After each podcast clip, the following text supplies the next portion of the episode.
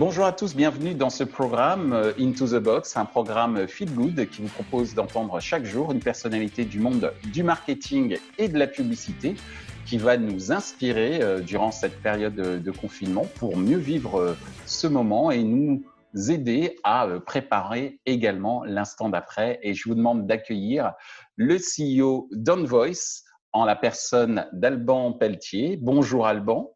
Bonjour Michel, ravi d'être avec toi ce matin. Merci de nous recevoir chez toi euh, et euh, de nous répondre et de répondre à, nos différentes questions. La première question d'ailleurs, c'est comment vas-tu tout simplement? Comment vont tes collaborateurs et ainsi que ta famille? Écoute, euh, je vais commencer par, l'équipe, c'est, le plus important pour une, startup comme, nous. tout le monde va bien, on a la chance effectivement de ne pas avoir eu de personnes euh, touchés par le, par le Covid. Euh, donc tout va bien, tout le monde est confiné. Je pense qu'on reviendra justement sur la façon dont on travaille actuellement, mais globalement tout va bien. Euh, moi-même, je suis bien en forme, sachant que donc avec ma femme, on a été touché par le corona, parce qu'on on a eu, on a eu nous tous les deux. mais en gros, c'est voilà, ça n'a pas été, ça pas été dramatique. On a eu quelques jours un petit peu de, un petit peu de, complexe, mais grosso modo, il n'y a pas eu de, de, problématique. On est resté à la maison, donc, donc tout va bien. Voilà, je pense tant mieux. C'est une bonne, euh, c'est une bonne nouvelle. Euh, justement, comment euh, au niveau professionnel tu t'adaptes par rapport à, cette crise? Est-ce que tu as mis en place des dispositifs particuliers, que ce soit pour tes équipes ou pour tes clients? Bah, Bon, évidemment, hein, comme, comme tout le monde, on a, on a, on a compris que le confinement allait être durable. donc, on a, on, a, on a profité justement de ce moment-là pour, pour réorganiser, on va dire, le travail à la maison. On travaille, nous, en fait, avec le, travel. Et dès février, euh, on voyait que les acteurs qui étaient sur le travel, et notamment, en fait, en Asie, euh, coupaient complètement leur activité. Donc, on s'est dit, ça va arriver chez nous, ça va arriver vite, ça va arriver très fort. Donc, en fait, on a profité euh, des premiers jours de mars pour réorganiser tout le travail à la maison, mmh que cela soit sur les process ou le matériel, pour qu'on puisse être bien euh, et efficace. Donc, lorsque le, lorsqu'on a été invité en fait à passer en mode confinement, bon, ça c'est ça c'est plutôt euh, bien fait. Et en gros, ce qu'on a fait aujourd'hui, c'est qu'on a coupé l'équipe en deux. On est deux, deux associés en fait chez Envoice.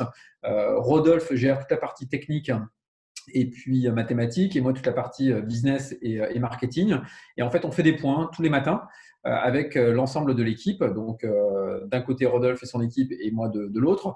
Et on, a recréé, en fait, si tu veux, le petit café du matin avec le daily meeting. Nous, on a toujours eu des daily meetings, en fait, physiques au bureau. Et on les a fait, en fait, de manière, de manière virtuelle. donc, on fait 30 minutes à 9h30 avec tout le monde. Et puis, en gros, on parle, on parle de la vie quotidienne pendant 5-10 minutes. Et puis ensuite, on fait le petit point euh, pour, pour la journée. Ça fonctionne très bien. Et euh, globalement, les gens sont hyper contents parce que on arrive à, à, garder ce lien euh, avec tout le monde. C'est bon pour le business, c'est bon pour eux, c'est bon pour le moral, et on a trouvé ça plutôt, plutôt très efficace. Donc un lien social quotidien avec l'ensemble des collaborateurs dès le matin. Ouais, en fait, il y, y, a trois choses. Il y a ce lien quotidien dès le matin. ça donne le, ça donne le, le, le ton ça donne le timing. Et en fait, on a beaucoup de collaborateurs qui nous disaient, mais en fait, j'arrive plus à savoir à quelle heure je dois me lever, comment structurer ma journée, etc. Et en fait, on le voit, hein, le lundi ressemble au vendredi, le mercredi au samedi. Il n'y a plus de barrières euh, comme on avait avant. Euh, il n'y a plus de trajet, etc. Et en fait, le fait de mettre ce point à 9h30, ça laisse euh, le temps à chacun d'être prêt. et en gros, tout le monde arrive prêt à la fois physiquement et puis psychologiquement. et puis du coup, ça donne en fait le rythme. Le, deuxième point, ça c'est le côté euh, business.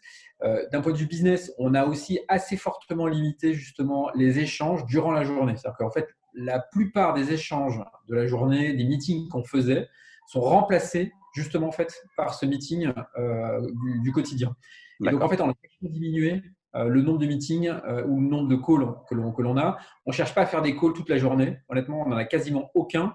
Euh, tout ça, c'est remplacé en fait par ce petit point-là. Donc, ça pousse les gens à venir avec des questions, ça pousse les gens à être très précis euh, dans les, dans les réponses. Et, le troisième point qui est véritablement en fait important, c'est le côté aussi euh, humain, le côté, le côté social. Et en gros, donc, ce que l'on fait en fait avec notre équipe, c'est on crée des événements complètement virtuels une fois par semaine qui nous permettent de maintenir justement ce lien social. Donc, un exemple, on a fait une soirée poker hier.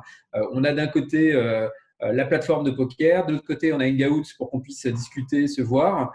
ça fait la deuxième ou troisième qu'on le fait. La semaine dernière, on a travaillé sur une soirée énigme où on devait tous trouver, comme un jeu de plateau virtuel, on devait tous trouver en fait qui était l'instigateur du complot. Donc on essaie de faire une fois par semaine ce type, ce type d'événement qui permet maintenir un lien social fort entre les, membres de l'équipe. Très bien. Euh, puisque tu parles de lien, d'humain, euh, quelles sont les choses qui t'ont un peu inspiré ces, derniers temps? Ça peut être en termes de lecture, en termes de musique, euh, de vidéo, à titre perso ou à titre professionnel. Qu'est-ce qui t'a inspiré ces derniers temps?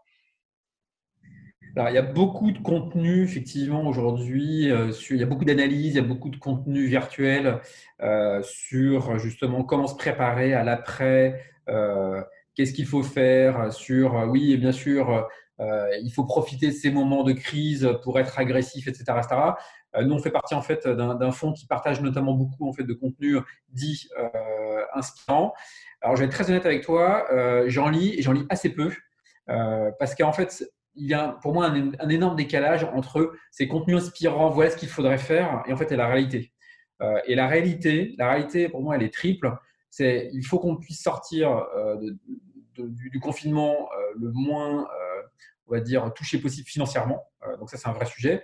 il y a la question en fait du business et la question derrière en fait humaine. Et tous ces tous ces dossiers très inspirants, ces contenus très inspirants, pour moi, il y a un décalage qui est assez fort en fait avec la réalité. Donc j'en lis, mais maintenant j'en lis assez peu. Euh, donc, comme d'habitude, en fait, j'écoute beaucoup de musique. Euh, au bureau, je travaille toujours en musique, et donc c'est la même chose en fait euh, ici. Et je profite aussi de ces moments-là pour replonger dans des, dans des bouquins.